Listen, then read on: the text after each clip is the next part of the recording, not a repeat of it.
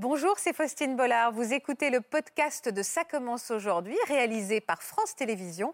Bonne écoute à vous. Suite à une, euh, une tumeur, on m'a annoncé qu'il fallait retirer le, le genou. C'est une épreuve, mais il y a pire. C'est que j'avais cette, cette envie de tout réussir tout de suite, très vite. À une époque, je baissais les yeux. J'avais honte de ce que j'étais.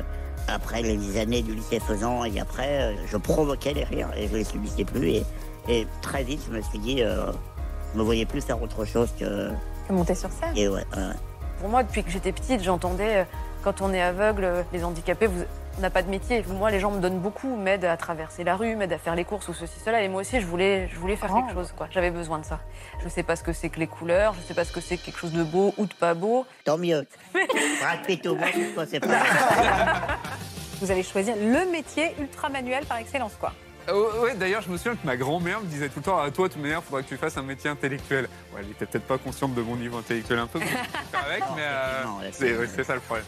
Fallait pas que le bras soit une entrave, mais c'est pas dans le déni de mon bras que je suis allé faire cette activité. Parce qu'aujourd'hui, vous avez un restaurant. Deux. C'est incroyable ce que vous faites. La rue, ouais. Oh là là. En Quel- plus, avec votre handicap. Quel courage Oh là là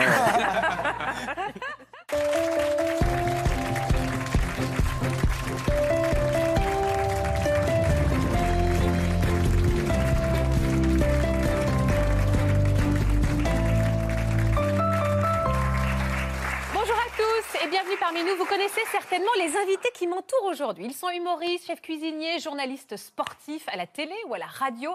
Depuis quelques années, ils sont dans la lumière, ils vivent leurs rêves et cette belle réussite, ils la doivent à leur talent bien sûr, mais aussi à une sacrée force de caractère qu'ils se sont forgés à cause ou grâce à leur handicap. Pour Grégory et Guillaume, cette particularité physique est devenue même leur marque de fabrique, alors que pour Laetitia et Mathieu, c'est tout un pan totalement secret de leur histoire qu'ils vont nous raconter cet après-midi. Et d'ailleurs, je vais tout de suite les remercier pour leur confiance. Bienvenue à tous les quatre. Merci d'être avec nous. C'est trop décalé.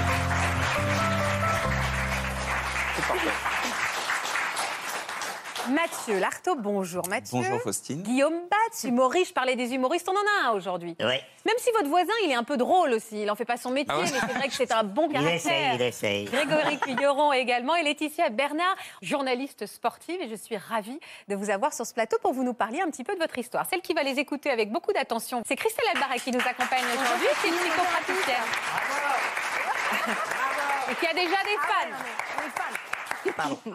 Mathieu, c'est vrai qu'on on a moins l'habitude de vous entendre parler. Moi, j'ai découvert ce handicap à travers cette émission. Mhm. Pour quelle raison vous avez décidé de prendre la parole aujourd'hui? Moi, j'ai un handicap un petit peu invisible. Ouais. En plus, à la télévision, euh, je suis un homme tronc, donc on ne voit pas mon handicap qui se situe euh, sur la partie basse de mon corps. Donc, voilà, je me suis dit que je me suis dit j'aime bien l'émission. Je me suis dit je vais venir en, en parler en toute simplicité avec vous. Vous pouvez peut-être me dire qu'est-ce que c'est que ce handicap invisible? J'ai une prothèse massive du genou. Euh, j'ai été opéré très jeune lors de mon adolescence euh, suite à une, euh, une tumeur, un sarcome synovial au genou. Euh, et donc, euh, ça, c'est un handicap au, au quotidien. Je, je claudique, comme on dit. Vous allez me raconter cette histoire tout à l'heure. Guillaume, on va commencer avec votre histoire. Alors, on vous connaît, on vous connaît bien. Vous êtes humoriste. Votre premier one-man show s'appelait Orcade. On connaît un peu moins les souffrances derrière. Vous en parlez moins. J'en parle, mais disons que de manière euh, à ne pas, euh, ne pas, à ne pas m'apitoyer, quoi. Donc, je survole quand c'est trop douloureux. Ouais. Et euh, ouais, donc, euh, je suis là. Mon métier avant tout, c'est de faire rire, tu vois. Donc, Ouais. euh, je dis souvent, euh, si je devais raconter ma vie, c'est pas de l'humour que je ferais, c'est de la, de la tragédie grecque. ou Ah ben moi, j'ai quand même envie de l'entendre votre vie parce que j'ai découvert des choses que je ne connaissais pas. Vous, êtes, vous souffrez de la maladie des os de verre. Exactement. À quel âge elle a été détectée? Bah, du coup, euh, je suis né avec, c'est une maladie génétique. Oui. Donc, euh, je suis né avec 27 fractures. Voilà. 27 fractures. Ouais, le jour de la naissance, j'avais 27 fractures. Mon pronostic vital était même engagé. Et puis finalement, euh, 3 jours, 3 mois, 3 semaines, 3 ans, 30, 30 ans, enfin 32 maintenant. Ouais. Je suis encore là. Vous aviez un, un- vous n'êtes pas arrivé tout seul, je crois, Guillaume. Vous aviez un jumeau. Ouais, j'ai un, faux jumeau qui, lui, a. a- moi, du coup, lui a grandi avec ma mère, contrairement à moi. C'est-à-dire que vous avez été placé quand vous étiez Elle jeune. Ouais, j'ai été placé euh, très tôt. en, quoi, en en- pouponnière En pouponnière, euh, c'est une espèce de crèche à temps plein. Euh, après, j'étais en centre d'accueil. Puis après, j'ai fait trois familles d'accueil. euh, Mais Donc elle a, elle Et, a. et elle, je pendant mon, mon enfance, je l'ai vue quelques fois, parce que la- l'aide sociale voulait que je garde un peu le lien avec elle. Ouais. Mais, euh, mais euh, bon, ça a été vraiment très bref. Et, euh, alors là, je ne l'ai pas vue depuis, depuis, depuis au moins 15 ou 20 ans. là. Ah ouais? Mais elle avait gardé. Et elle sait où je suis, je sais où elle est, mais bon. Vous en voulez à votre maman, Guillaume? Alors, la première fois qu'on m'a demandé ça, j'ai sorti une phrase qui m'a auto-glacé le sang à la minute où je l'ai dit. J'ai dit, la meilleure chose que ma mère avait faite pour moi, c'est de m'abandonner. Et Pourquoi j'ai regardé la caméra, j'ai dit merci, si tu me regardes, merci. Parce que si, si j'étais resté avec elle, j'aurais peut-être, certainement pas d'ailleurs, euh, développé ce goût pour la scène. euh, euh, peut-être que j'aurais pas eu ce recul sur moi, cette autodérision. donc, mon parcours a été chaotique, certes, mais c'est sans doute celui qui m'a amené à, ça aujourd'hui. J'ai souffert beaucoup de moqueries, donc j'encaissais comme je pouvais. Et arrivé au lycée, je me suis dit vraiment là, il faut que, faut que je reprenne les choses en main. Et en fait, je suis parti d'un constat très simple. Je me suis dit, si en fait, si je, je n'allais pas vers les gens, les gens ne venaient pas vers moi. Et, et, et s'ils ne venaient pas vers moi, ils se faisaient un avis eux-mêmes sur moi. euh, et très souvent, un avis négatif. Et René Donc, euh, ou en tout cas, euh, qui ouvrait facilement à la vanne, à la moquerie. Et donc, je me suis dit, de toi-même, maintenant, va vers les gens, parle-leur, montre-leur directement qui tu es, avant même qu'ils aient l'impression de penser à mal. Et, et du coup, euh, de- de- de- d'entrée, les gens se disaient, ah, ben, il est cool, il est marrant, au lieu de penser, Ah, regarde, il est bizarre. Euh. Ça demande quand même beaucoup d'efforts et beaucoup d'assurance Ah, d'aller vers les gens quand ça on pas est fait du jour au différent. lendemain, c'est euh, vraiment un, un truc euh, que, ouais, que j'ai appris. Et puis après, euh, après les années du lycée faisant, et après, euh, je me suis rendu compte que j'arrivais à maîtriser du coup les rires. Euh, je provoquais les rires et je les subissais plus. Et, et très vite, je me suis dit, euh, je me voyais plus faire autre chose que, Que monter que sur ce métier. Ouais. Deux heures par semaine, j'allais dans cet atelier théâtre et, euh, et c'était un peu ma, même déjà à l'époque collège, c'était ma, c'était, pardon, L'exutoire. Ouais, exactement, c'était ma bouée quoi. Et quand vous, quand vous êtes sur scène, quand vous étiez sur scène à cette époque-là, vous sentiez que le regard des gens changeait sur vous? Bon, l'e- L'espace de deux heures, en tout cas, je me sentais vraiment quelqu'un d'autre. Et vraiment. euh, Alors, oui, il y a- il y, a toujours des petits regards euh, curieux quand même, malgré tout, mais, mais j'avais l'impression quand même d'être euh, d'être libre. À une époque, je baissais les yeux. J'avais honte de ce que j'étais. euh, Je leur, limite, je trouvais ça normal qu'on me regarde. Tu vois. Je disais, oui, c'était bizarre, c'est normal. euh. Et, euh, et petit à petit, euh, les regards, euh, je les ai affrontés. Un- un- même si le gars, bon, c'était un peu suicidaire parfois, parce que je me suis dit, le mec, il est black, il fait deux mètres, il a des bras, c'est tes cuisses. Euh, toi, tu le regardes, tu dis, non, baisse les yeux, baisse les yeux. Euh, c'est un peu ouf, quand même. euh, enfin, je disais peut-être pas comme ça, mais dans le regard, Ouais. je maintenais le regard pour que la personne soit gênée euh, De vous regarder de, me, de différemment. me défigurer. ouais. Mais pardon, mais la maladie, elle est toujours là? Vous avez toujours autant de Alors, fractures. Moi, j'ai eu la chance, si on peut dire ça comme ça, d'être à un stade, qu'il y a différents stades dans cette maladie, de, des niveaux de fragilité, entre guillemets. Euh, moi, j'ai eu la chance, en grandissant, de me solidifier un petit peu. Donc, euh, j'ai beaucoup moins de fractures maintenant. L'avantage aussi, c'est que quand tu grandis, tu sais ce que tu peux faire et pas faire. Quand t'es gamin, j'en ai eu beaucoup enfant, mais parce qu'enfant, tu t'es casse-cou, t'as envie de faire comme tes copains, ils jouent à la bagarre, toi, ils jouent à la bagarre avec eux, euh, sauf que ben, la bagarre, toi, ça te pète le fémur, toi, donc, euh, donc, donc la bagarre, on fait pas. Et donc, en grandissant, bah, c'est devenu même inconscient, j'évite les dangers euh, sans même m'en rendre compte maintenant, tu vois. donc, du coup, en évitant le danger, les chutes, tout ça, par là même, j'évite les fractures. euh. Et c'est vrai que moi, il y a des gens qui ont cette maladie qui, qui vivent dans des fauteuils roulants, voire allongés, parce que la gravité de leur corps peut le briser- leur Bien briser le sûr, bassin, bien par sûr, exemple. bien sûr. J'ai la chance de marcher, euh, d'être autonome. Ça, c'est une vraie chance euh, Mm. aujourd'hui. Comment vous êtes fait remarquer, euh, au-delà de votre talent, pour que ça, votre carrière d'école, quoi? J'ai fait une. alors, j'ai commencé à être. je suis arrivé à Paris en 2008 et j'ai fait une scène ouverte qui s'appelle Le Field le dimanche soir au Théâtre Trévise. Ouais. Fin 2011, j'ai fait une- un sketch de 5 minutes qui, qui a été filmé et mis sur Internet et euh, que j'avais écrit tout seul à l'époque. Et, euh, et, ce, et ce sketch-là a, a- a fait le buzz, a, a été partagé par des gens que- que- du métier que je, connais, que je- connaissais, mais que je ne dis jamais, je, je parlerai à ces mecs-là ou ces gens-là. Et puis euh, de là, on a commencé à s'intéresser à moi, me faire faire des premières parties. Des producteurs se sont intéressés à moi. Et, euh, et voilà. Et, euh, et le monde de la télé, pour être euh, la première fois, c'était en, en devant qu'en rire. C'est un Walidia qui, qui était un des pensionnaires de l'émission qui me demande de faire l'émission avec lui, d'apparaître dans son sketch. euh, donc j'apparais dans son sketch, le sketch cartonne. Les Oscar Gay, qui sont d'autres pensionnaires de l'émission, me rappellent pareil. Je fais une apparition dans leur sketch. Laurent Ruquier me dit Bon, Guillaume, ça fait deux fois que vous venez euh, sans prendre de risques euh, dans les sketchs des autres. Euh, maintenant, il faut venir avec votre sketch à vous. Vous êtes drôle, on le sait, on l'a vu. Et, euh, et c'est là que j'ai demandé l'aide de Jérémy Ferrari, avec qui je travaille maintenant aujourd'hui. euh, et, euh, et on a commencé à travailler ensemble. Et c'est. Et donc ça donne ça, parce qu'on a, on a un extrait. Regardez. Allez. C'est vrai que la première chose que les médecins ont dit à ma mère le jour de ma naissance, c'est aussi Madame Batz euh, passera pas la nuit de petit, malheureusement. Et là, toute ma famille est partie de l'hôpital. Ils ont foncé à l'église. Ils se sont mis à genoux. Ils ont imploré Dieu toute la nuit. Ils ont allumé des cierges. Et malgré leurs prières, j'ai survécu. Alors attention, parce que maladie des odulaires, euh, scientifiquement appelée ostéogenèse imparfaite. Ils ont bien fait de le dire qu'elle était imparfaite, hein Ouais, non, c'est vrai, quand tu vois le résultat, t'as un doute. Tu te dis, donc, on serait pas en train de frôler la perfection, quand même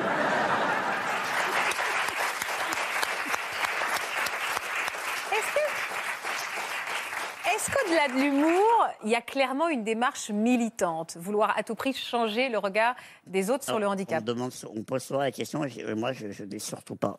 Si je fais bien mon travail sur scène, euh, la cause du handicap, elle se défendra naturellement, sans que euh, sur ça je rajoute un militantisme.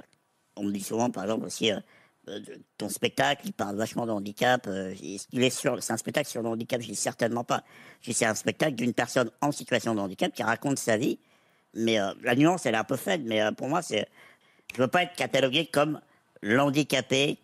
Tu vois, je, veux être d'abord un artiste avant d'être un handicapé. Qu'est-ce que vous avez ressenti quand vous êtes vu pour la première fois euh, à la télé? Parce que c'est. c'est- bizarre. C'est bizarre. c'est assez bizarre. Je, c'est moi qu'on est en train d'applaudir. Là, moi, je suis dans mon canapé. euh, je- putain. Ça a changé le regard que vous portiez sur votre handicap Pas du tout? En fait, moi, c'est marrant parce que je me. Sauf quand je me regarde dans la vitre, je me sens pas euh, En situation de en handicap. situation de handicap. Alors, je sais que je le suis. hein, je- je- j'ai conscience de mon physique, de mes douleurs, de mon image, de mon reflet. Je le sais. Je suis pas, je me voile pas la face. Et euh, je l'ai accepté. et Je le vis euh, bien. Ça dépend des jours, mais mais euh, mais, mais voilà, je me dans, dans ma mentalité, je et c'est peut-être aussi ce qui m'aide à avoir du, du recul et à en rire. C'est peut-être ne pas être, être imprégné si, mais avoir réussi à gérer peut-être la douleur, euh, à m'en éloigner un peu, je pense. Grégory, est-ce que le- quand vous êtes vu à la télé, ça a changé le regard que vous portiez vous sur votre handicap? Ça fait un peu bizarre de se voir à la télé tout court. euh, Je confirme. je suis un peu comme Guillaume, c'est-à-dire que je- je- j'ai la conscience d'être handicapé, mais je le ressens pas.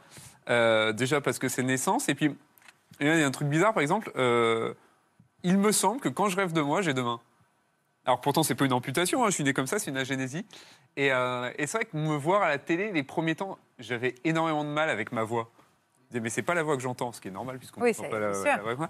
Et ça, ça me gonflait, puis je trouvais que je- j'arrivais pas de gesticuler, enfin voilà, dans, dans la dynamique. Mais en fait, euh, voir cette personne avec un bout en moi, non, je, je le savais, donc c'est- comme dans le miroir. Comment euh, justement vous avez été élevé avec ce ce handicap Est-ce qu'on vous a élevé comme s'il n'y avait aucune différence? Alors, on m'a élevé comme s'il n'y avait aucune différence, mais tout en tenant compte de ma différence. C'est-à-dire qu'on n'était pas à la maison euh, dans le déni de mon handicap. C'était pas, euh, fallait pas en parler ou alors faut qu'on le cache. euh, non, il n'y avait pas de, avait pas de problème de ce côté-là. Mes parents, ma famille, mes amis étaient là pour me donner un coup de main s'il y avait besoin, mais ils me mâchaient pas le travail pour autant. Si j'avais besoin d'un coup de main, il fallait que je le demande. On n'allait pas me, tout me mâchouiller comme Vous ça. n'étiez pas assisté. On, Ah non. On a quelques photos justement qui retracent votre, euh, votre jeune temps. C'est toujours émouvant, hein C'est vrai. Je, Oui. Vous, êtes- vous avez Dans- 40 bientôt 40 ans euh, dans ouais, un peu moins d'un mois. Ah, le milieu de vie Voilà, Eh ben, paf, regardez. Grégory naît en 1980 avec une agénésie. Même s'il n'a qu'une seule main, ses parents l'élèvent normalement et avec son grand frère, le jeune garçon participe aux activités en famille, va à l'école et peut même faire du sport. Chaque anniversaire est pour lui un moment de plaisir et c'est toujours avec des yeux gourmands qu'il regarde les bons gâteaux cuisinés par ses grands-parents. C'est d'ailleurs son grand-père qui va lui transmettre sa passion pour la cuisine.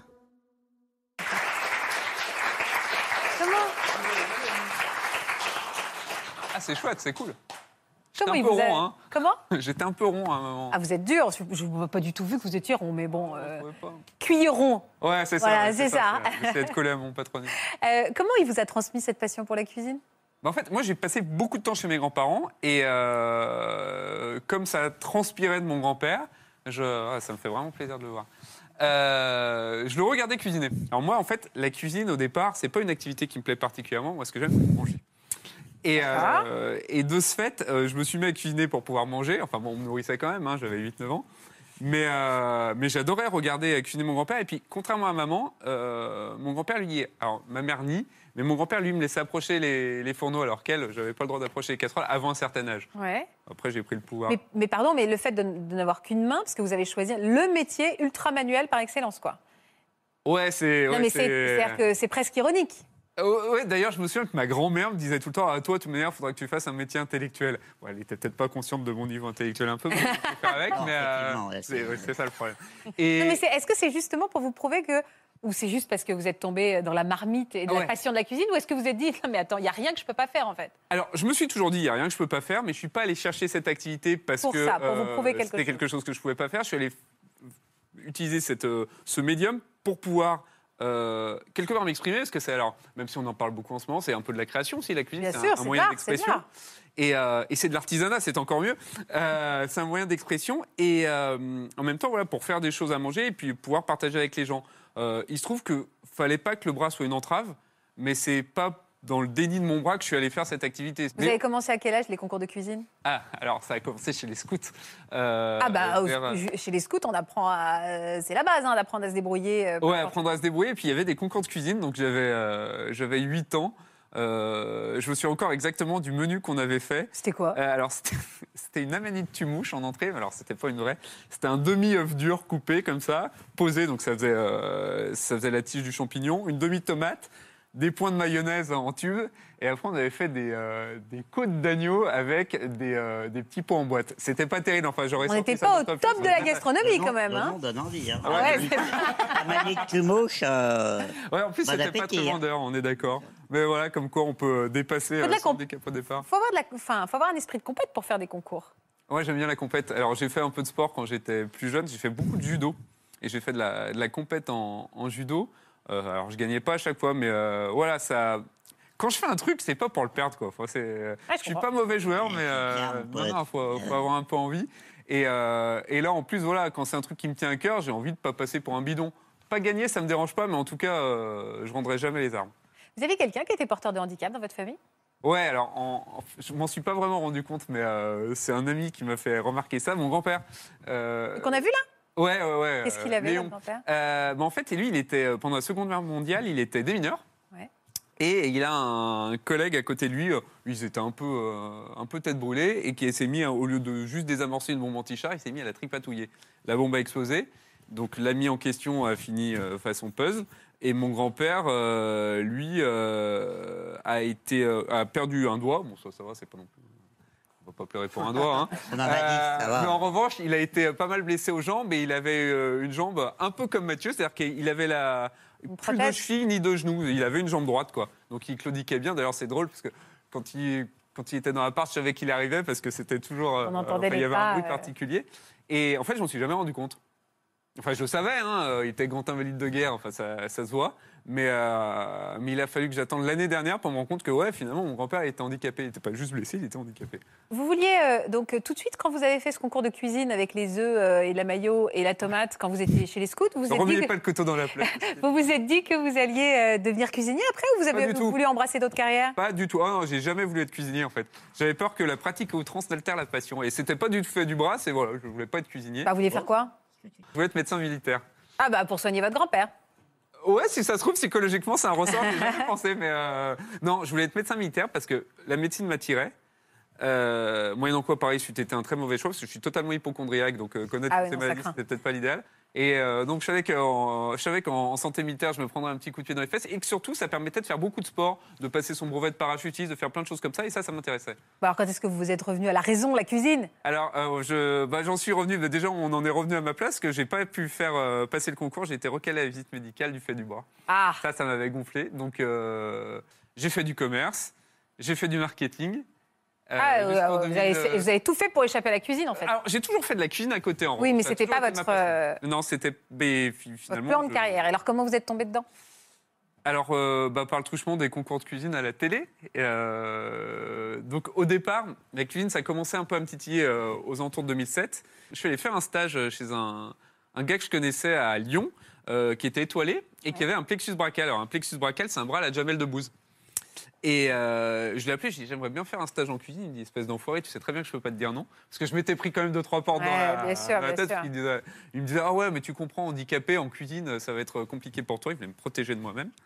Et j'ai bien aimé ce stage, mais je me suis dit mais c'est totalement désociabilisant comme métier, je veux pas faire ça. Mais je veux quand même rester en contact avec la, la cuisine. Du coup, euh, je lui ai proposé de m'occuper de sa com. Je me suis occupé de sa com pendant un an. Et là, on a été contacté par, euh, par une boîte de prod qui nous disait voilà, on organise un nouveau concours de cuisine à destination des amateurs. Est-ce que parmi vos clients, il y a des gens intéressés? Enfin, bah, les clients, je ne sais pas, mais moi, ça m'intéresse. Ils m'ont casté, ils m'ont retenu, et puis de fil en aiguille, j'ai gagné le tout premier euh, dîner presque parfait. Et après Top Chef, Voilà. et après tout s'est enchaîné, la notoriété, et puis vous avez décollé. Euh, ouais, ouais, je sais pas ce que je suis en train de faire, mais sans tenir avec le moyen, c'est bizarre. C'est des Euh, œufs Tu C'est des œufs. Ah d'accord, oui, c'est oui, c'est du poulet, merci, c'est gentil. Euh, ouais, après voilà, donc il y a eu Top Chef, il y a eu euh, la notoriété, et puis en sortant, je me suis dit mais je suis complètement stupide, faut que j'en fasse un métier, et du coup j'en ai fait un métier, voilà. Mais j'ai pas Aujourd'hui, vous avez un restaurant, deux deux restaurants. à Lyon, parce qu'on est bien à Lyon, c'est chez moi, donc euh, voilà. Euh, et puis je, je fais beaucoup de, alors moi je fais pas mal de trucs autour du handicap, euh, de sensibilisation à l'emploi des personnes handicapées, voilà, c'est mon ancien chez moi. Il s'appelle comment votre restaurant? Alors, il y a le 5 mains, parce qu'on est trois associés et qu'on a 5 mains. On est incopiable. L'autre, c'est le comptoir Cécile, qui n'a rien à voir. Enfin, c'est Cécile Ouais. sans eux, c'est parce que c'est dans l'hôtel Globe et Cécile. Mais vous, vous êtes dans, une, dans, une, dans un militantisme. C'est important pour vous d'en parler. Ouais, alors je sais. Un oui, engagement, oui, c'est tout une- cas, un ouais, engagement. plus que militantisme, parce que je vais pas aller trouver les gens Ouais. qui veulent pas mais je trouve que c'est important de le faire savoir. Alors, j'étais pas là-dedans au départ. Pour moi, fallait je me tienne loin du handicap. Je voulais être euh, normal. Ça, c'est un mot, on n'a pas le droit de dire normal. Dans le... Mais voilà, je voulais être normal, euh, comme tout le monde. Et puis. Euh, mort. Voilà, c'est ça, j'en ai bien peur. Et finalement, euh, du fait des émissions, j'ai eu beaucoup de témoignages de personnes handicapées et surtout de familles de personnes handicapées qui me disaient euh, Ouais, euh, bah, grâce à, à votre passage à la télé, on se rend compte que notre enfant, notre oncle, notre père pourrait faire quelque chose de sa vie.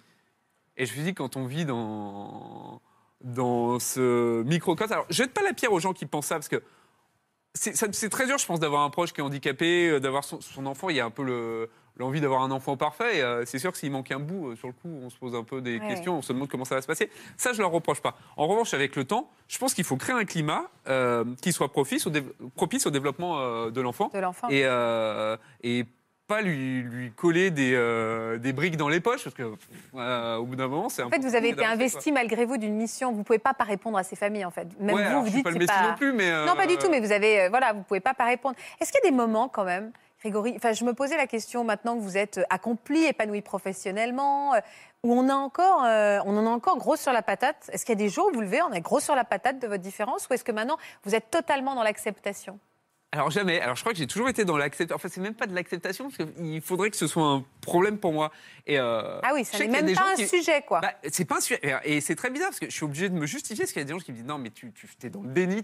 Non, sincèrement, je m'en tamponne. Enfin, c'est un truc ça me. Grandir avec ou pas. c'est- Et ah bah ça, ça joue énormément. il y a- il y a le- il y a l'accident qui arrive au cours de vie, Ouais, il n'y a pas de deuil d'un membre qu'on a. effectivement, ça. qui est longue et douloureuse. Et il y a le, être né comme ça. Exactement. Bon, L'acceptation, elle est de naissance, que j'ai envie de dire. Tu vois. Moi, il n'y a pas d'acceptation, il n'y a pas d'adaptation parce que c'est comme ça. Je me suis construit ainsi. Oui, c'est Donc, ça, je euh, comprends. euh, moi, ma finalité, elle s'arrête là. C'est- On parle du membre fantôme et tout. Il n'y a pas de, il est pas fantôme, il a jamais existé. Donc euh, c'est comme si on dit est-ce que ta petite sœur qui est jamais née te manque? Bah non, elle est jamais née. Enfin voilà, c'est. Ouais, je la euh, connais pas. Et quand vous dites je- me rêve avec les deux mains, Ouais. c'est que. Alors c'est comme- pas un rêve, mais je me rêve comme ça. Voilà, c'est ça. Ouais, c'est ça. Vous rêvez. Parce avec que la- je, je pense que Vous j'imagine que mon projetez âme dans une normalité totale. Tout à fait. Qu'est-ce que vous en pensez, Christelle? Lorsqu'on est avec un handicap, pour nous, on est comme ça. Donc, on ne se pose pas de question de différence. La différence, c'est le regard de l'autre et l'examination de l'autre qui va nous le renvoyer. Et les premières personnes qui vont nous aider, ce sont les parents et notre premier environnement. Si les parents, la structure d'éducation que l'on a au, premier abord ne nous renvoie pas de problème, c'est-à-dire que si pour eux, ce n'est pas un problème, pour nous, ça ne sera, pas un problème. Mais si pour nos parents, c'est un problème, pour l'éducateur, c'est un problème, là, pour nous, ça va devenir un problème parce qu'on va absorber le problème de l'autre qui n'est pas le nôtre à ce démarrage. Donc je le dis pour les parents, si vous avez des personnes, des enfants qui sont dans une situation de handicap, sincèrement, si- c'est à nous de faire ce premier travail, de dire c'est OK. Et pour l'enfant, ce sera OK. Lorsqu'on est en effet dans une situation où le handicap arrive après, c'est lié à un accident de vie, là, il va falloir faire le deuil de l'ancien soi pour pouvoir rencontrer la personne que l'on est. Mais quand on est avec un handicap, euh, vous avez, euh, on, on a une faiblesse à un endroit de notre vie, mais en réalité, cette faiblesse, on en fait un renforcement à un autre endroit. Que ce soit dans une autre acuité, que ce soit dans l'humour, on va aller renforcer un autre endroit. Et on a un autre potentiel qui naît. On ne sait pas lequel, mais il va naître. Vous venez de publier un livre, Grégory, La vie à pleine main. Yes. Ça faisait combien de temps que vous y réfléchissiez à, à sortir, à sortir un ouvrage pour raconter justement euh, euh, votre histoire? Et est-ce que c'est aussi pour répondre un peu à tous ceux qui doivent vous questionner sur les réseaux sociaux et vous poser des questions? Alors, c'est oh ouais, pas une réponse directe. C'est, alors, je vous précise, ce n'est pas une autobiographie. C'est, je m'inspire de, de moments que j'ai pu vivre, mais autour de thématiques bien définies euh, le sport, le rapport à l'autre, l'amour, le travail. Enfin voilà. Euh, en fait, ça vient d'un truc. euh, il y a deux ans, euh, j'étais, dans le taxi, je rentrais de Rome. J'étais parti en week-end à Rome, et je regarde la page Facebook d'un groupe auquel j'appartiens. C'est une association de hum, familles d'enfants agénésiques, donc comme moi, qui manquent des bouts, ou de, ou de personnes. Et il y a des parents qui mettaient un message Bonjour, nous aimerions savoir comment procéder. Nous aimerions faire un procès à l'échographe qui n'a pas vu le handicap de notre enfant à l'échographie. Et, et là, ouais, ça m'a foutu les boules. Parce que euh, c'est pas une erreur médicale, il a juste pas vu. Alors, essayez de trouver forcément euh, un, Un coupable, responsable, en fait. un responsable. euh, C'est du temps gâché ça- à accepter son enfant tel qu'il est. Ouais, exactement. Alors, que- voilà, qu'il faille faire le deuil aussi pour les parents, je comprends tout à fait. Mais au bout, le gamin devait avoir deux ans. Au bout d'un moment, il faut se calmer, quoi. Euh, faut, faut passer à autre chose et euh, faut permettre justement à l'enfant de se développer correctement. Il y, a- il y avait deux groupes qui s'étaient un peu opposés. euh, C'était parti un peu dans les tours. Et à l'issue de ça, une fois la colère passée, je me suis dit, mais euh, faut être un peu pédagogue et faut essayer d'expliquer. Donc, euh, j'ai pris euh, ma plume et ma feuille, j'ai commencé à écrire des trucs. Et c'est un métier écrivain, je crois que vous le savez, non, un petit peu. euh. Un petit peu. Et du coup, j'arrivais pas à ordonnancer ma pensée, donc je suis allé trouver mon ex-voisin par ami qui s'appelle Alexis Génie, qui a eu le Goncourt en 2011. Ah, bah, bah c'est ouais. pratique. Ça aide, ouais, ouais. Et du coup, j'ai dit, bon, Alex, est-ce qu'on pourrait faire un truc? Est-ce que ça t'intéresse? Il m'a dit, allez, bingo. Et puis, on a fait des entretiens qu'on a ensuite euh, euh, essayé de rassembler en un texte. Enfin, il a surtout rassemblé lui en un texte. Après, on a retravaillé le texte ensemble, et puis voilà. Donc, je suis content. Est-ce que la photo de. C'est une vraie question, c'est pas une vanne. hein. Est-ce que la photo sur la couverture, le fait qu'on voit pas finalement que ton bras est. Et euh, on peut, voilà. Oui, c'était pour Non, pas dégoûter, est-ce en que- fait. Parce que, parce que les, les gens qui ne connaissent pas la vie à pleinement, Mais tout le monde le connaît maintenant. Vous ouais, savez, c'est au singulier.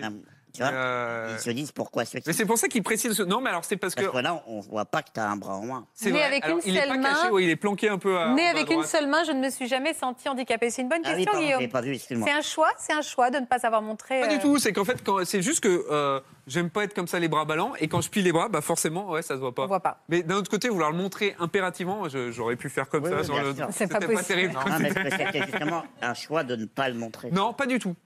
Pas du tout, pas du tout. Est-ce que tu as eu le choix, en fait, de la photo de couverture? Peut-être pas. Non, j'ai eu le choix. Moi, j'étais pour une autre où j'étais pas en veste de cuisinier, parce que je me dis, je suis un peu autre chose aussi qu'un cuisinier. Mais, euh, mais à part ça, non, non, elle est très bien, elle me plaît. C'était mon choix numéro 2, celle-ci. Est-ce que dans vos rapports euh, aux femmes, ça a pu changer euh, les choses?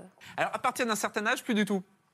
Euh, au lycée, ouais, c'est peut-être un peu plus compliqué. Enfin, je vais réussir à faire mes petites affaires quand même, mais euh, voilà, je pense qu'il y a plus euh, la projection, l'image, des choses comme ça. Alors maintenant, franchement, enfin, je, je vais pas te dire non plus, c'est pas, voilà, j'ai pas une euh, vie trépidante en la matière, mais euh, c'est pas un frein. Et c'est une question que j'ai souvent posée à, mes ex-compagnes. Est-ce qu'au départ, ça te faisait bizarre le bras? Enfin, non, pas du tout.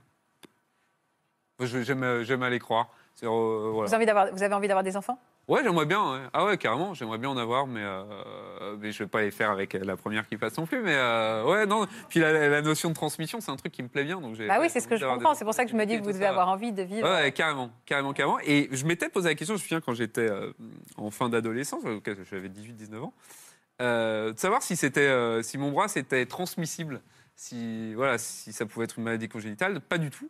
Et euh, alors à l'époque, ça m'avait rassu- rassuré. Maintenant, je me dis, en fait, pareil, avec le recul, on, on se rend compte à quel point euh, parfois on peut être un peu débile. Euh, et euh, je me dis, mais moi, j'ai très bien vécu, donc c'est cool. Après, je suis comme tout le monde, hein, tant qu'à faire, euh, si mon gamin peut être entier, c'est mieux. Mais, euh, euh, mais est C'est drôle la façon dont vous en parlez. Alors, moi, il me manque des bouts, euh, s'il peut être entier.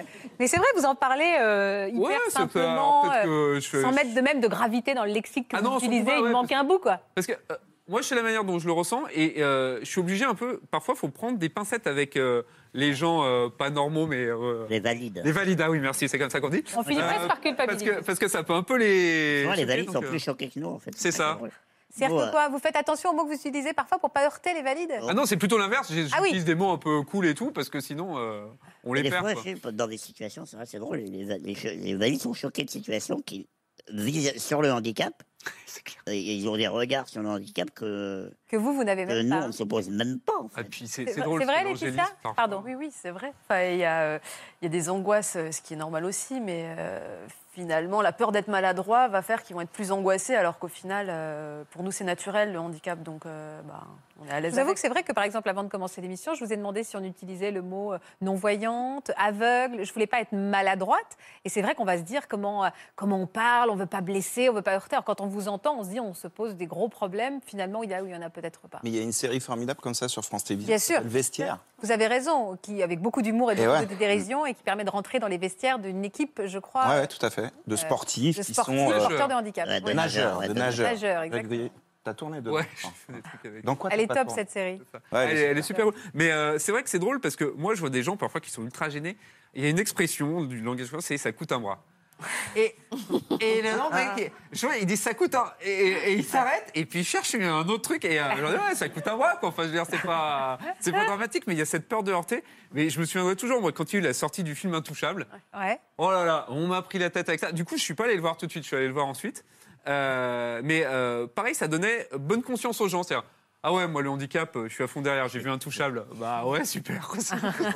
Ils avaient l'impression de D'avoir de milité. auprès de nous et de dire ah regardez on, on vous accepte euh, c'est bien ce que vous faites enfin ou des trucs tout cons Ouais. mais que, qui font partie de notre quotidien mais eux ils avaient l'impression que c'était ce qu'ils faisaient c'était du militantisme un Ouais. peu euh, de- de- bah, je sais pas de- Vous êtes des super-héros, ça. ouais ça on est des super héros Ah, on vit, c'est juste, ouais, ouais, on est des super-héros parce qu'on se laisse pas crever dans le. c'est incroyable ce que vous faites Dans la hein. ouais, oh là là En quel, plus, avec votre handicap. quel courage oh là là C'est drôle parce que j'ai pu dire ça, moi. hein. Euh, non, mais c'est vrai, hein, je m'entends et je m'autoflagelle en me disant, euh, Ce qui compte, euh, c'est genre, euh, les héros, mais j'ai pu dire ça. Mais en fait, ouais, vous avez ouais. raison, vous êtes, vous êtes pas du tout des héros.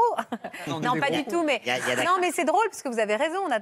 Pourquoi c'est pas dire Ouais. condescendance ça va Oui, voilà, exactement. Non, mais c'est de la C'est- compassion. tout Tout est dans est la dit ma- avec bienveillance. exactement tout est dans la Exactement. dans la manière Tout est dans la manière de le dire.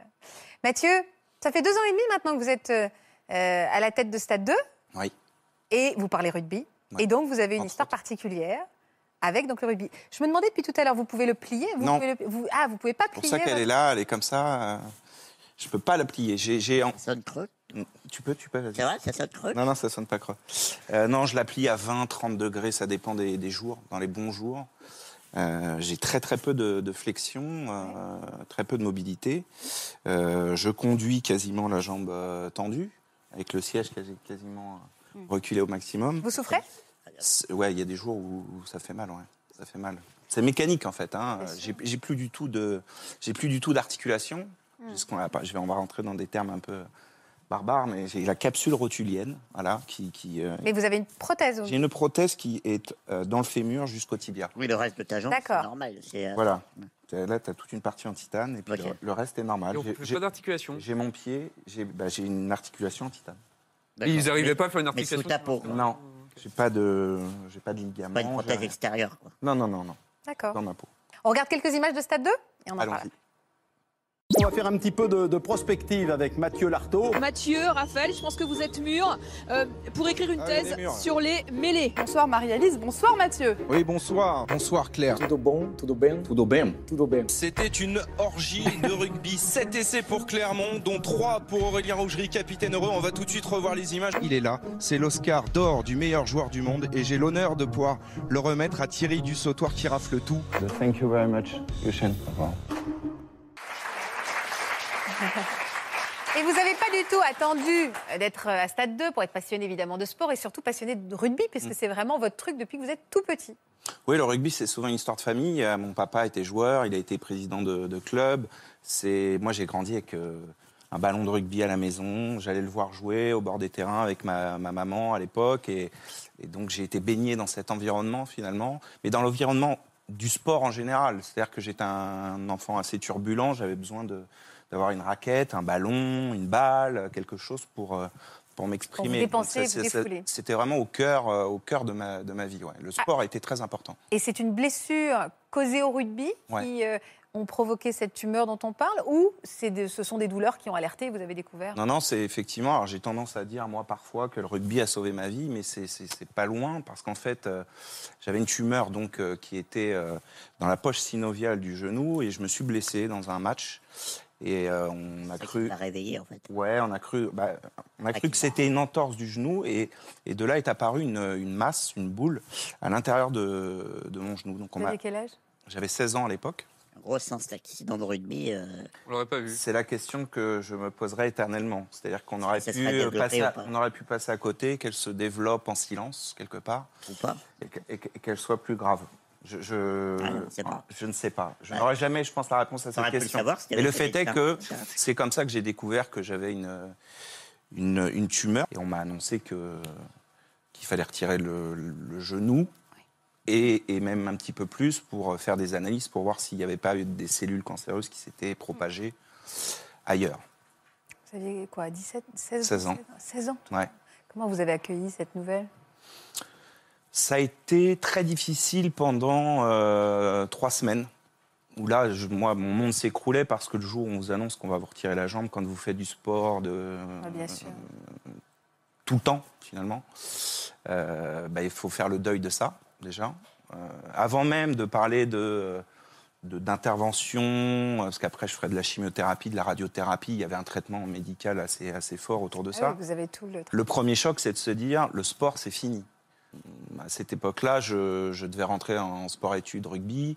Ah oui, ça n'était pas possible. quoi. Tout, tout, s'arrêtait. tout s'écroule, en fait. tout. Et puis on voit ses parents touchés, euh, meurtris. Moi, ma première réaction, c'était, mais on n'enlève pas le, le genou, mais j'étais mineur. Donc, je ne pouvais pas décider de, de- de cela, mais j'ai eu une, forme de colère quand on m'a annoncé ce diagnostic. Il y avait plusieurs options possibles euh, Non, il n'y avait pas d'option.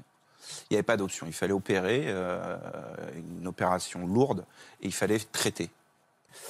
Euh, donc, euh, ils ont coupé assez haut et assez bas dans la jambe. C'est pour ça que j'ai une prothèse. Parce qu'il y a plein de gens qui ont des prothèses de genoux, des, des personnes un petit peu vieillissantes, mais qui récupèrent une, une mobilité tout à fait parfaite quasiment de leur, de leur jambe. Moi, c'est pas le cas. Moi, c'est vraiment quelque chose de, de très important au niveau de, ne serait-ce que de la place que ça occupe dans. C'est pas que.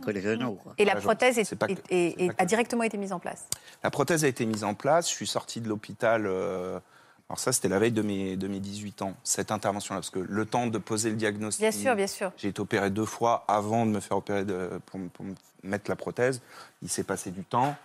Euh, donc je me suis fait opérer la veille de mes 18 ans. On m'a posé la prothèse. Je suis resté un mois à l'hôpital. Je suis sorti, j'ai fait de la rééducation, j'ai commencé mes traitements, radiothérapie, chimiothérapie. J'étais en bonne forme physique puisque je faisais beaucoup de sport, donc j'ai récupéré très rapidement beaucoup de mobilité, quasiment l'intégralité. Donc je pouvais refaire du vélo, je pouvais courir, euh, je pouvais faire un- pas mal de, de- de choses. J'étais, je, je me sentais pas à ce moment-là Condamné à être sédentaire. ouais. ou être euh, handicapé, pour mettre un mot sur, sur ce qui m'arrivait. Et puis malheureusement, euh, à la suite de mes traitements, euh, j'étais suivi euh, très régulièrement. Je faisais des scintigraphies osseuses, des scanners euh, et des radios de contrôle pour voir si techniquement le- le- le- le- le- la prothèse fonctionnait. Puis un jour, j'ai passé une radio de contrôle et on a vu une masse sur la radio revenir. Donc là, inquiétude parce que soit bah, récidive de la tumeur, Bien sûr. euh, soit, euh, soit d'autres d'autres complications. Donc je suis retourné à la salpêtrière. Je suis rentré à la salpêtrière. On m'a dit qu'il fallait m'opérer en urgence. On m'a opéré. Et je me suis réveillé euh, avec euh, stupeur. On m'avait retiré la prothèse. J'avais fait en fait une infection nosocomiale. Et donc là, j'étais en service septique et j'avais plus du tout d'articulation dans la jambe. Donc on m'a mis ce qu'on appelle un espaceur pour prendre la place qu'occupait la prothèse. Et j'étais sous antibiotiques tous les jours. Et il fallait que mon organisme, mon corps, euh, combatte cette, euh, cette infection. Mais je ne savais pas combien de temps ça prendrait. Je ne savais pas, mais le, chirurgien me l'a dit à mon réveil, qu'on avait dû me réduire la jambe parce que l'espace de la prothèse ne pouvait pas être comblé par l'espaceur. Donc j'ai une jambe qui est plus courte que l'autre, de 2 cm, 2 cm et demi, que je compense avec des semelles dans les, dans les chaussures. Donc là, c'est le deuxième coup de bambou, quoi, parce que... Ça a duré combien de temps pour Je suis que... resté cinq mois en service septique à la salpêtrière, à l'IT. Donc là, c'est le plus dur en fait de, de- de- de- de l'épreuve parce que là, pour le coup, je vais avoir de gr- grosses séquelles parce que je reste à l'IT pendant cinq mois, je ne peux pas bouger. Ouais. Je, ne peux pas me lever moi-même, on est obligé de me laver aux gants. Euh, je suis dans un service septique, ce qui veut dire aussi que l'entourage, qui est très important dans ce genre d'épreuve, mes parents étaient là tous les jours, mais euh, mon petit frère, à l'époque, ne pouvait pas me rendre visite parce qu'on n'acceptait pas les mineurs dans ces services-là. Il y avait des précautions à prendre euh, assez importantes. Donc, euh, là, c'est une période où on se dit, bon, je suis maudit, entre guillemets, comment je peux m'en sortir. Et donc, j'ai réussi à finalement à lutter contre cette infection et on m'a reposé une prothèse. Et là, je suis reparti pour de la rééducation, sauf que là, ça a été un, ça a été un cauchemar parce que, parce que mes muscles et mes nerfs s'étaient atrophiés pendant cette période où je suis resté alité pendant cinq mois. Donc j'avais euh, une masse musculaire très faible. On m'a mis euh, la jambe sur un- une machine de torture qui s'appelle le Kinetech. On vous met la jambe dessus et c'est une machine qui plie pour vous, pour vous accompagner les premiers temps à retrouver de la mobilité. Et moi, ma jambe, elle restait droite, elle pliait pas. Et là, je me suis dit, bon, bah, je vais avoir une jambe raide toute ma vie, quoi. Et puis, à force de travail, j'ai récupéré ce que je pouvais, finalement. Je ne pouvais pas aller beaucoup plus, plus loin parce que j'avais, euh, été trop longtemps inactif. Et surtout, euh, euh, le fait de m'avoir euh, raccourci un petit peu la jambe m'a atrophié aussi les nerfs. Donc, euh, quand on a les nerfs qui sont atrophiés, on ne peut pas aller très loin en termes de, de rééducation. Quel moment vous avez décidé qu'à défaut d'en faire, vous allez en parler si bien de sport? Bah, c'est en fait, votre histoire, c'est une revanche incroyable en fait. Ouais, alors moi, je l'ai jamais vécu comme ça, en fait. Je l'ai pas Oui, mais d'un point de vue revanche. extérieur, on se dit. euh, Ouais, c'est ce qu'on me dit souvent. Moi, moi en fait, comme je pense toute personne qui traverse un moment difficile dans sa vie, déjà on combat, on, on mène un combat. On essaie. Moi, il y avait aussi euh, le, le mot tumeur, cancer. oui, bien sûr.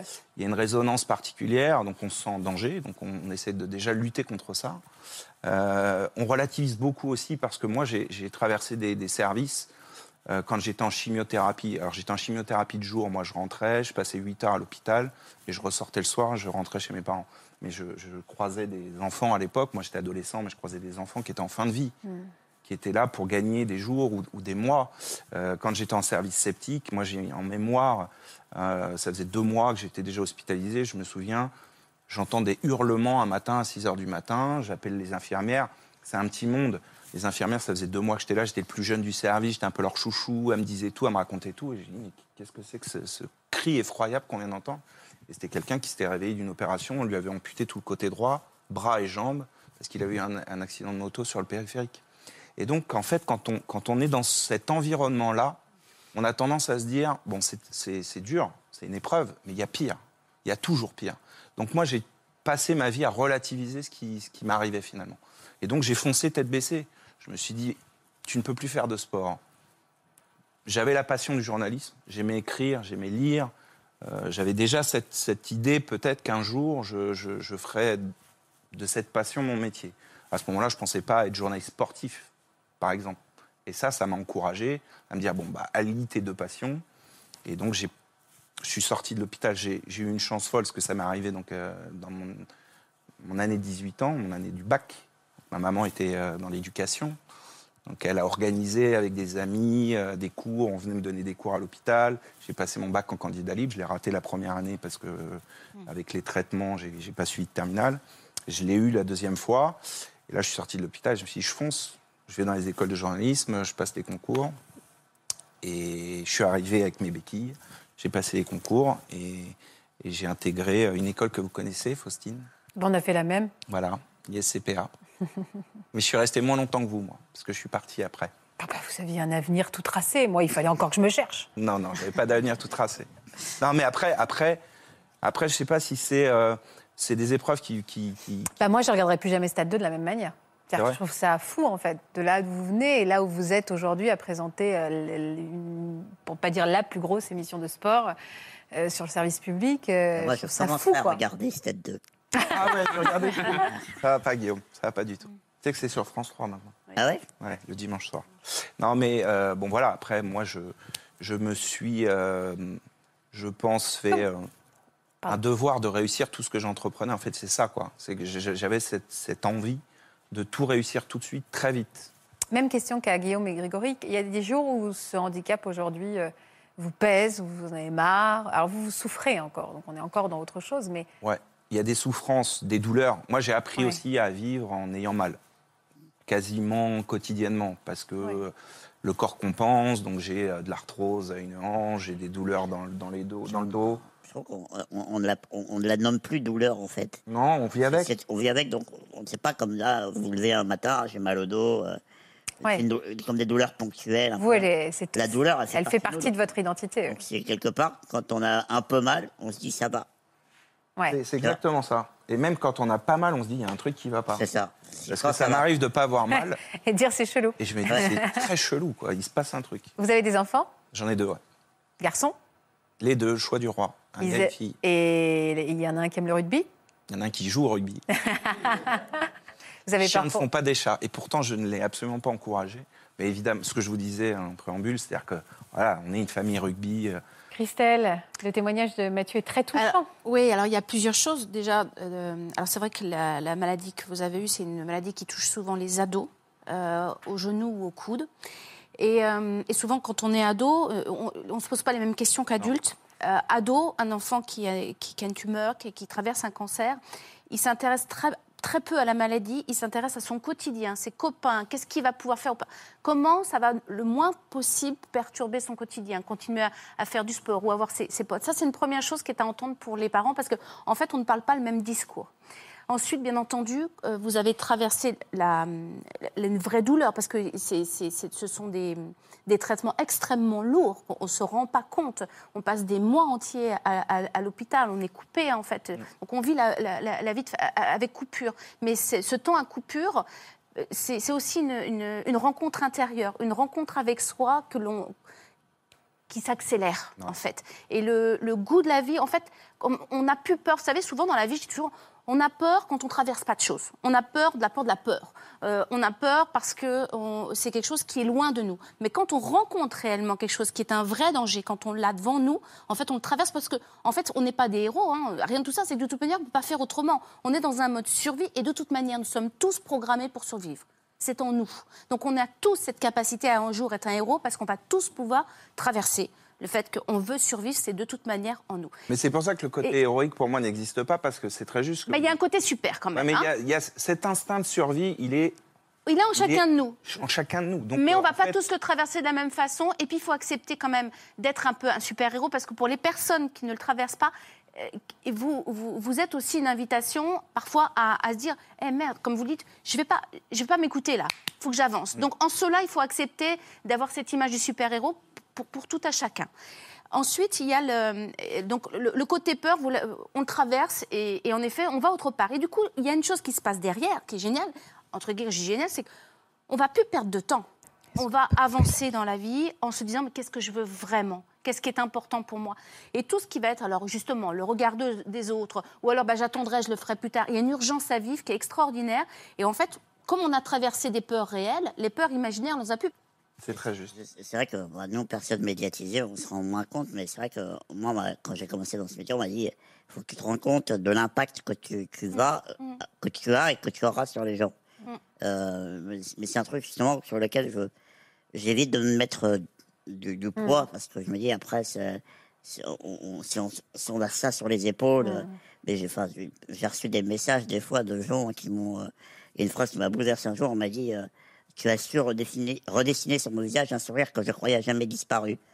T'es, euh, ce matin, tu es à 9h chez toi en slip le matin avec ton bol de céréales. euh, euh, t'es- mais tu, tu dis waouh, tu, tu dis. euh, enfin, c'est- en Oui. plus, quand- surtout quand on est nous quatre médiatisés, on a on- le rôle qu'on a sur les autres, qu'on ne mesure pas d'ailleurs. hein. Il faut qu'on en prenne conscience parfois. Laetitia, vous aussi, vous avez un sport de prédilection? À la base. À la base, oui. C'est le quoi le vôtre À la base, c'est l'équitation. Ouais. Euh, ça m'est tombé dessus un peu par hasard. Euh, on a eu une initiation poney quand j'étais à l'école maternelle. Euh, donc moi, je suis aveugle de naissance, hein, juste pour, pour préciser. Mais bon, voilà, à notre école, on nous emmenait faire du poney. Et quelques années plus tard, quand je cherchais une activité, j'ai dit à mes parents, j'avais eu des bonnes sensations à poney. Et mes parents qui sont plutôt euh, dans l'optique de dire euh, bon bah s'il y a des choses qui lui font envie, on va jamais dire euh, bah non on peut pas, on va réfléchir à comment on va faire. Euh, bon, on est retourné au, au Poney Club à, à côté de chez moi et on a demandé si, si je pouvais monter. Et ils ont dit oui. Et ils ont dit oui. Et la passion est née. Bah, en fait, euh, déjà, par contre, je ne suis pas arrivée bille en tête en disant Ouais, je veux faire les cours collectifs, je veux faire ci, je veux faire ça. On a dit Qu'est-ce qu'on peut imaginer comme approche pour que je découvre un peu tout ça? Donc, au début, j'ai commencé avec des cours particuliers, euh, même en longe, c'est-à-dire que je n'étais pas lâchée en autonomie. Après, j'ai été assez vite lâchée quand même. Et en fait, je suis tombée sur une, monitrice qui s'appelle Muriel et qui aujourd'hui est une amie, euh, qui m'a considérée comme une cavalière à part entière. Et le problème, c'est qu'elle, elle était passionnée de saut d'obstacles. Et donc, euh, la nana, elle s'est dit, bah, moi, de toute façon, quand j'ai des cavaliers qui viennent monter à cheval, je leur fais découvrir le saut. Donc, bah, elle a dit, je vais adapter ma pédagogie. Et elle m'a dit, bon, aujourd'hui, je vais t'apprendre à sauter. Moi, je savais pas qu'on sautait avec un cheval, je ne sais pas du tout. Il paraît que la première chose que je lui ai dit, c'était folle. Mais pas dans le sens où, bah non, j'y vois pas, je peux pas sauter. Dans le sens, ah bon, on saute avec un cheval, comment ça marche? J'étais curieuse, quoi. Et dans la mesure où j'avais confiance en elle, euh, c'était une chouette monitrice, quoi. Dès que je, dès que je montais, elle me disait, baisse tes talons, rênes. Enfin, elle me donnait de la, elle me donnait à manger, quoi. Elle me donnait de l'info, elle, elle m'intéressait à la chose. Et du coup, bah, moi, j'ai dit, bah, si, la, si la prof, elle dit, on, on y va, bah, on y va. On y va. Ouais, enfin, vous y êtes allé bien parce que vous êtes quand même six, six fois championne de saut d'obstacle. hein. Euh, oui, j'ai des titres de championne de France en handisport, ouais, ouais, ouais. euh. On, a des, on a des images, je voudrais qu'on Ah. les regarde euh, en même temps. En effet, on est, on... C'est comme le ski, t'es accompagné? Alors, tu as deux méthodes. Là, je pense qu'on voit, c'est la méthode où tu es guidé, enfin, où tu es en binôme. chevaux, ouais, ouais, effectivement, où on suit un autre cheval et le cavalier de devant, en fait, va dire tout ce qu'il fait. Euh, je tourne à gauche, je suis en face de l'obstacle, je saute, la grande courbe à droite, je suis toujours là, etc. Et moi, je me cale à deux, trois foulées derrière. Euh, on- en fait, on joue sur un peu l'instinct grégaire du cheval. Enfin, sur le côté, je vais avoir envie de suivre le copain. Par contre, il faut faire attention qu'il n'ait pas envie de faire la course avec le copain, parce que ça, c'est encore un autre problème. Et après, sinon, il y a une autre méthode avec des crieurs, des gens à côté des obstacles, qui nous appellent sur chaque obstacle. C'est comme le cécifoot. Ouais, t'as T'as deux. eu peur les, les premières fois où tu as sauté des obstacles? Bah en fait, les premières fois, moins Tomber. qu'après. euh, c'est après, moi, que je me suis fait peur. C'est quand on a commencé à monter les barres et quand j'ai commencé à faire vraiment des compétitions. Euh, en fait, moi, ce qui me faisait. Quand je vise un obstacle, vu que j'ai quand même la technique, je connais hum, enfin, l'équilibre, etc., c'est bon. Là, ce qui va plus me faire peur, c'est quand le cheval, il va avoir peur, lui, de quelque chose. Genre, euh, les chevaux, ils sont. Ils sont un peu fébriles, quoi. Ils voient un petit oiseau qui s'envole ou une branche qui bouge, on fait ouh et ça va partir, ce qu'on appelle en coup de cul. Et là, mais ça, mais ça, c'est désagréable. Ça, ça se fout. Ouais. Mais vous avez- Ah oui, bien sûr, mais pas plus, pas moins. Mais tomber, euh, la chute fait partie, euh, fait De partie du l'apprentissage. jeu. Euh, je suis pas plus, pas moins tombée que les autres cavaliers, je dirais. Ça, ça te... enfin, T'es pas perdu au moment où tu tombes hein. Pas au moment où tu tombes, t'es perdu quand ça part à, à fond la, à fond la cale, pardon pour euh, l'expression, mais quand vraiment ça part euh, et que tu sais pas ce qui se en dessous, c'est comme si tu avais quelque chose qui, qui s'échappait en- et là tu plus aucun contrôle. Mm. Et là tu dis bon alors est-ce qu'il va petit 1 sauter un énorme obstacle, petit 2 se jeter dans un mur, il y a peu d'options, enfin il y a peu de chance, Voilà. mais est-ce qu'il y a une branche, est-ce que je vais me prendre une branche? S'il sort De la carrière, savoir. où il va? Ouais. alors Ah ouais. ça, c'est à la limite presque arrivé au sol, c'est finalement c'est le moins pire. en plus maintenant on a des Oui, c'est la fin de l'histoire, c'est la fin de l'incident. Voilà, Tant voilà. que t'es dans la carrière, ça va. Quoi. Tant que t'es ouais, t'es- tant que t'es dans L'important, la. c'est pas la chute, c'est l'atterrissage. Ouais, C'est c'est ça. exactement ça. Mais vous avez voulu en faire votre métier à un moment? Ah non, euh, d'équitation? Ouais. Non, par contre, j'ai toujours eu cette lucidité. Le, le cheval a été un équilibre de vie, une passion, quelque chose qui me donnait beaucoup de force intérieure. Mais moi, je voulais faire un métier. euh, travailler dans le cheval en n'y voyant pas, ça me paraissait pas, pas jouable. Enfin, gagner ma vie, je me le sentais pas du tout. Puis j'étais peut-être pas assez accro. Euh, moi, ce que je, par contre, ce qui était viscéral pour moi depuis que j'étais petite, j'entendais euh, quand on est aveugle, euh, les handicapés, vous, on n'a pas de métier, enfin, tu trouveras pas de travail ou ça va être dur. Et moi, ça s'était chevillé en moi. Je voulais absolument trouver un métier euh, pour, certes, gagner ma vie, mais aussi pour faire partie de la société, pour, pour euh, donner un petit quelque chose, alors à une entreprise, aux gens, je sais pas. Alors en l'occurrence, maintenant, ce sont des informations. Mais euh, ce que, ce que je voulais, c'était pouvoir partager ça, et parce que moi, les gens me donnent beaucoup, m'aident à traverser la rue, m'aident à faire les courses ou ceci, cela. Et moi aussi, je voulais, je voulais faire Grand, quelque chose, quoi. J'avais besoin de ça. Et, et- et la radio, c'était, ça vous attirait depuis le départ? La radio, bah, j'ai toujours aimé la, la radio. euh, ça a commencé à l'adolescence avec les, les radios libres à l'époque, euh, les libres antennes, quoi. euh, où- ouais, les- pour pas les citer, les Love in Fun, les Doc Eddie Fool, etc. Et puis après, je suis passée à France Inter parce que j'ai grandi. Et les radios musicales aussi. Mais j'ai- j'aimais bien sûr ce vecteur-là, ce vecteur euh, de son, ce vecteur de parole, de discussion. Oui, ça me, ça me Et vous n'êtes absolument pas donné de limite, c'est-à-dire que le fait de, de- de ne pas voir n'allait pas vous poser de problème dans l'exercice de votre métier. Ah si, si. Le fait de ne pas voir pose problème de manière générale. Mais en fait, euh, ce que je disais, c'est vraiment au lieu de se dire qu'est-ce que je peux pas faire, c'est se dire qu'est-ce que je peux faire ou comment je peux y faire quelque chose. Euh, parce que de toute façon, à partir du moment où vous avez ce handicap, le fait de ne pas y voir, mais traverser une rue, avec, enfin traverser un carrefour avec un feu, etc., dont on ne voit pas les couleurs, c'est dangereux, c'est compliqué. Donc de toute façon, euh, aller prendre un train, vous ne voyez pas les panneaux. Alors forcément que dans n'importe quel métier, euh, le fait de ne pas y voir va gêner. Et typiquement, le journalisme, j'ai jamais dit Ah, je vais être journaliste sportif pour aller commenter des matchs. Je suis pas, enfin, je suis lucide, je suis pas folle. Je vais pas aller vous faire un commentaire. Je sais qu'il y a des choses que je peux pas faire. En revanche, il y a des choses que je peux faire ou qu'on peut adapter pour que je puisse le faire. Et quand, on pardon. Non, bien, bien sûr, Guillaume. quand on t'entend à la radio, du coup, on ne sait pas que tu es non-voyante. Normalement, non. Sauf quand euh, mon matériel plante et que je dis oula, pardon, j'ai un problème, j'arrive plus à, j'ai un problème avec mon prompteur en braille. Mais l'idée, alors. On va le savoir quand moi je vais assumer. Par exemple, euh, cet été, j'ai fait une chronique euh, sur le Tour de France en tandem. Et là, j'assumais le fait de ne pas y voir. En revanche, quand je présente les résultats de l'actu sportif du week-end, ce que je faisais l'an dernier, ça n'a rien à voir. Enfin, le handicap n'a pas. C'est pas la question. C'est pas. Non, non. C'est quoi ce matériel dont vous me parlez? Je crois qu'il est avec vous. Alors, hein ouais, je l'ai emmené euh, parce que c'est toujours le, la petite machine qui intrigue les gens. Ben oui, c'est intriguant. On vous voit travailler Alors- là-dessus. C'est quoi alors? Alors, c'est un bloc-notes braille, en fait. C'est ce que j'utilise. Je tape mes textes en braille à l'intérieur. Dedans, il y a une petite carte mémoire. Ouais. Et après, il y a un afficheur braille. Alors, par contre, pour le montrer à la caméra, Je- tu peux... Ouais, je sais Comme vous voulez. laquelle. Attends, moi j'ai deux bras. Attends. Ah, regardez, tiens, Non, mais Guillaume. ça, vous tous, on va y arriver. hein. Fais son malin. Guillaume, si tu peux le montrer à cette caméra-là. Voilà, exactement. Et donc, qu'est-ce que vous rentrez là-dedans? Vous rentrez votre texte? Ouais, je tape mes textes, en fait. Et, euh, et après, je les fais défiler. Il y a un petit bouton. Euh, bah, là, par exemple, il y a la chronique de ce matin. euh, Et ça défile tout seul? Comment ça non, marche? alors c'est un peu technique. Tu peux me le. Merci. En fait, attends, parce que je suis sur la carte SD, il faut quand même que je rentre dans les. Viens, Mathieu, viens. Allez. Ça y est, on a, un gros plan, Laetitia. Alors, on vous voit avec vos mains.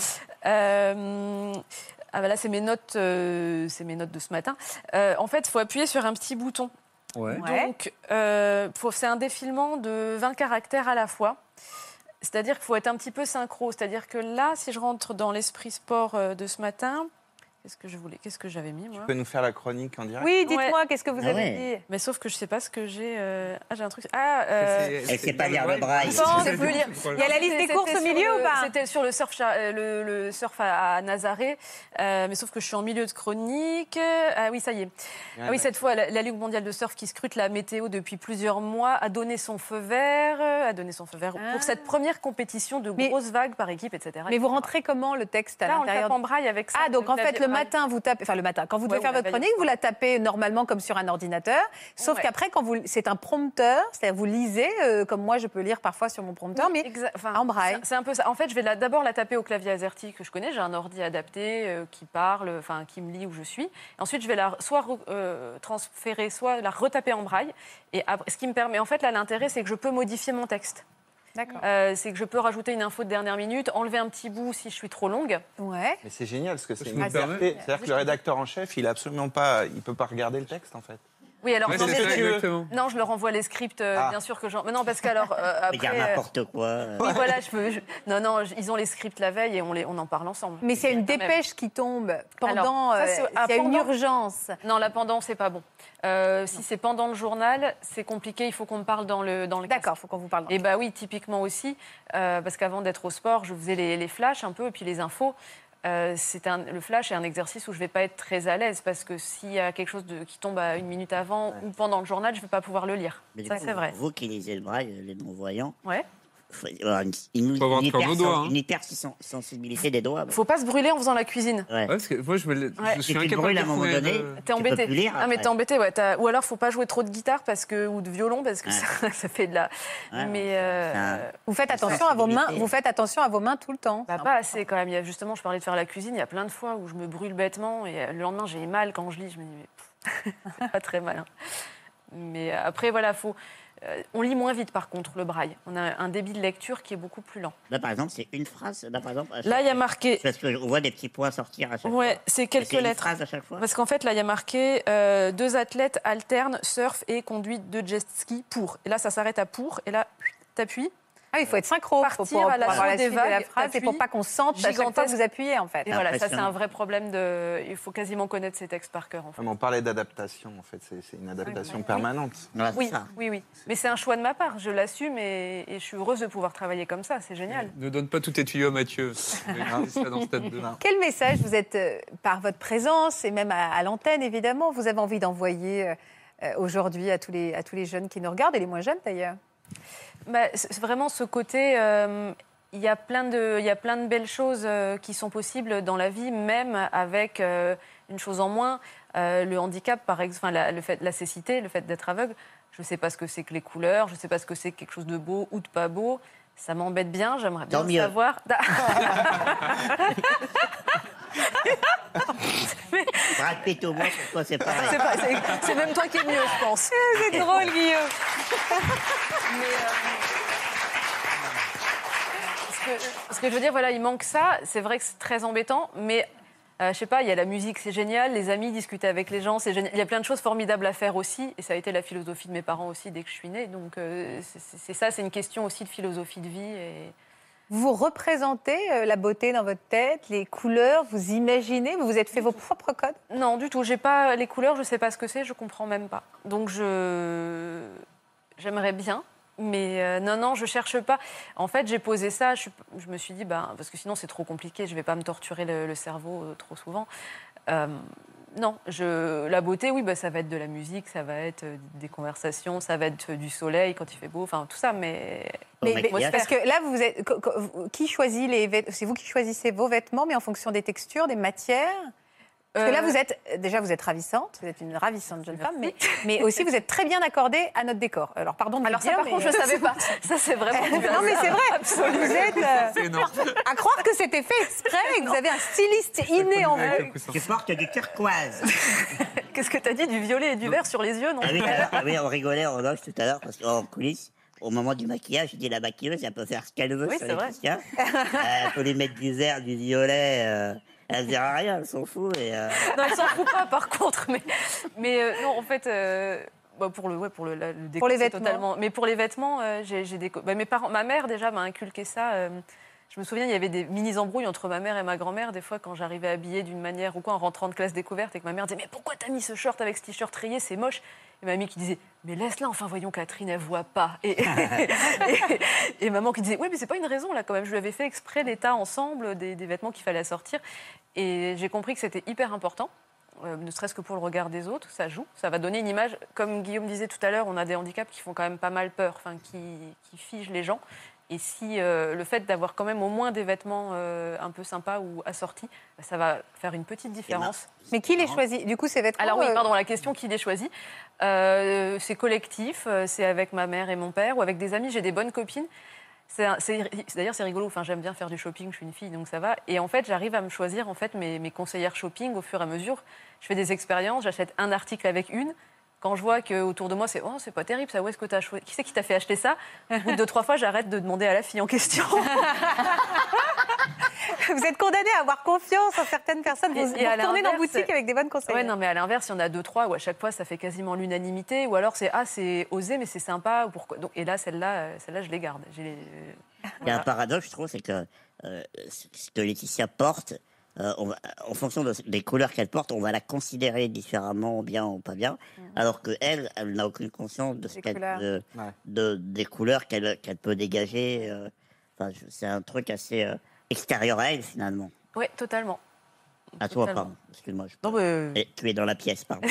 je suis là. Mais, euh, non, non, mais c'est euh, Non, non, mais oui, c'est oui, un- c'est c'est un- abstrait pour. euh, C'est complètement. euh, c'est vrai que c'est étrange, ouais. Et ce que j'ai trouvé assez chouette dans cette émission, on arrive bientôt à la fin, c'est euh, les curiosités respectives que vous avez. Enfin, vous êtes posé des questions sur vos handicaps et du On coup a des fait ton questions. taf, quoi. Non, mais des ah, vous avez fait mon taf, vous l'avez beaucoup mieux mi- fait que moi, et surtout des questions que nous, pas porteurs de handicap, on n'aurait pas osé poser de peur de blesser, Mm. de peur. On a des questions, savoir qui vous Mais choisit finalement- vos vêtements. On se dit c'est con con comme question, j'oserais pas, je voudrais pas penser. Et en fait, vous les avez posées aussi. Mais finalement, on pose souvent la question de quel regard on porte sur le handicap. En fait, on se rend compte qu'on a tous un regard sur le handicap de l'autre.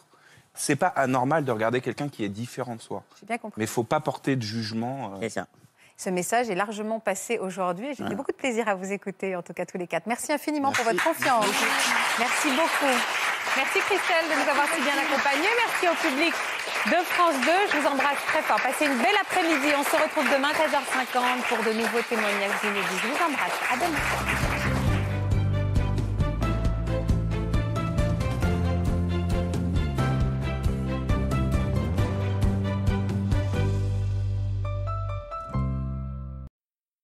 Voilà, j'espère que ce podcast de Ça commence aujourd'hui vous a plu. Si c'est le cas, n'hésitez pas à vous abonner. Vous pouvez également retrouver l'intégralité de nos émissions sur France.tv.